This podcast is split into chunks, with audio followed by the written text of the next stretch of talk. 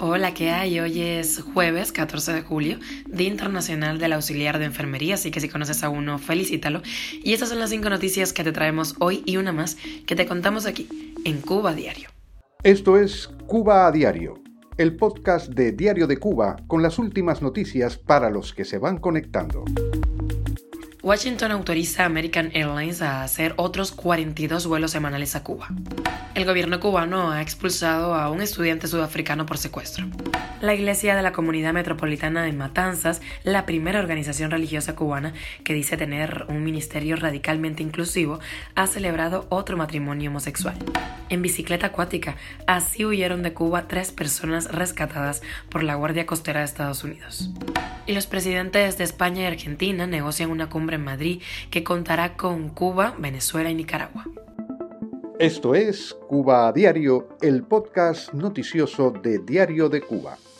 El Departamento de Transporte de Estados Unidos aprobó ayer la solicitud de American Airlines para volar a aeropuertos cubanos de varias provincias después de que el presidente Joe Biden, recordemos, autorizara los viajes a casi una decena de destinos, además de La Habana. Así lo reportó la agencia de noticias Reuters.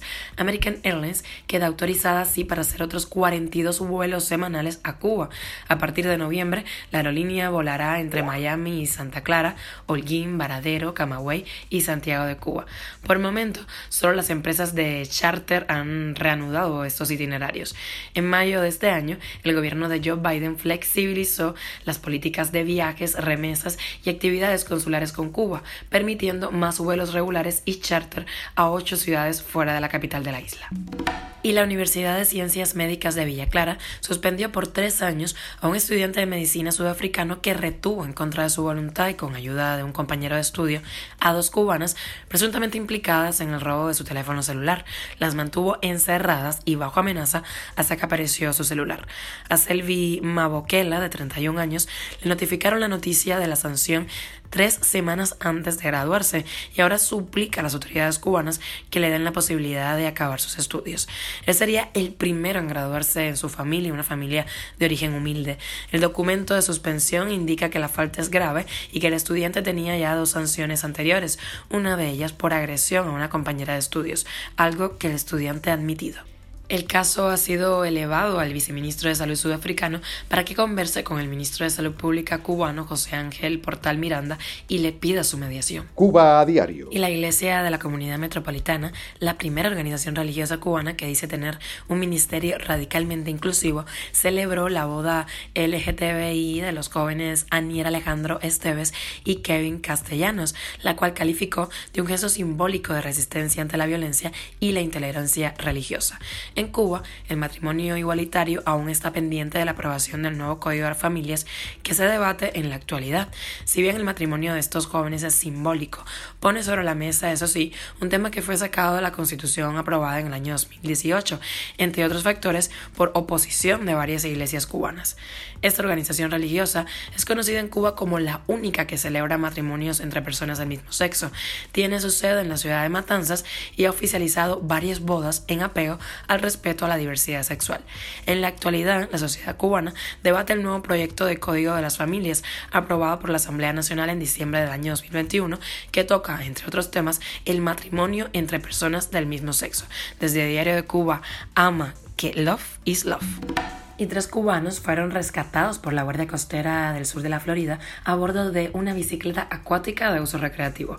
Los individuos fueron encontrados el pasado 9 de julio a unas 69 millas del sur de Cayo Hueso en uno de los siete rescates efectuados entre el sábado y el lunes último y presuntamente fueron devueltos a la isla, aunque la nota oficial no explica en detalle qué suerte corrieron.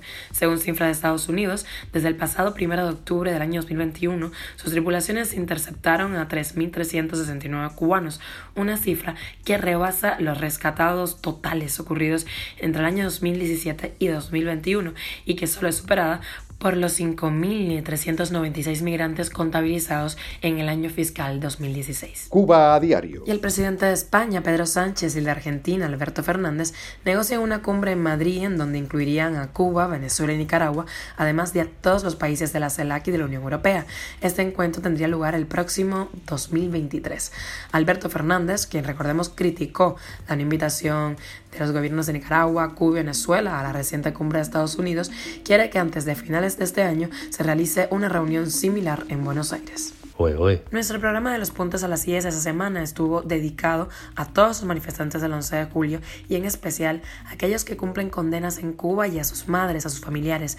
Les acercamos uno de los mensajes de esas madres que se han quedado sin sus hijos.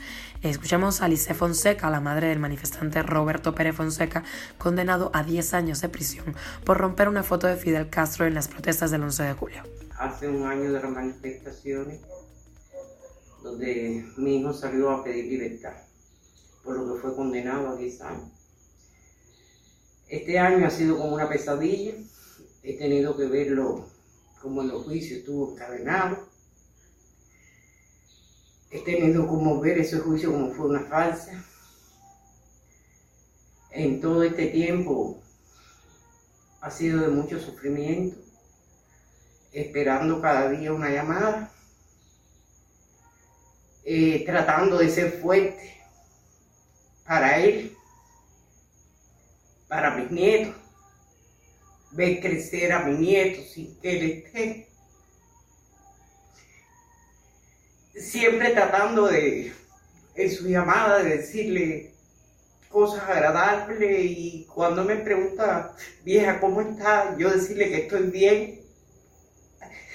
Así quiera llorar mucho delante de él, nunca lo hago para que por lo menos no se preocupe por mí. Eh, todo, todo muy fuerte. Eh, una pesadilla que no sé cómo, cuándo terminará, pero sí tengo la esperanza que todo esto termine.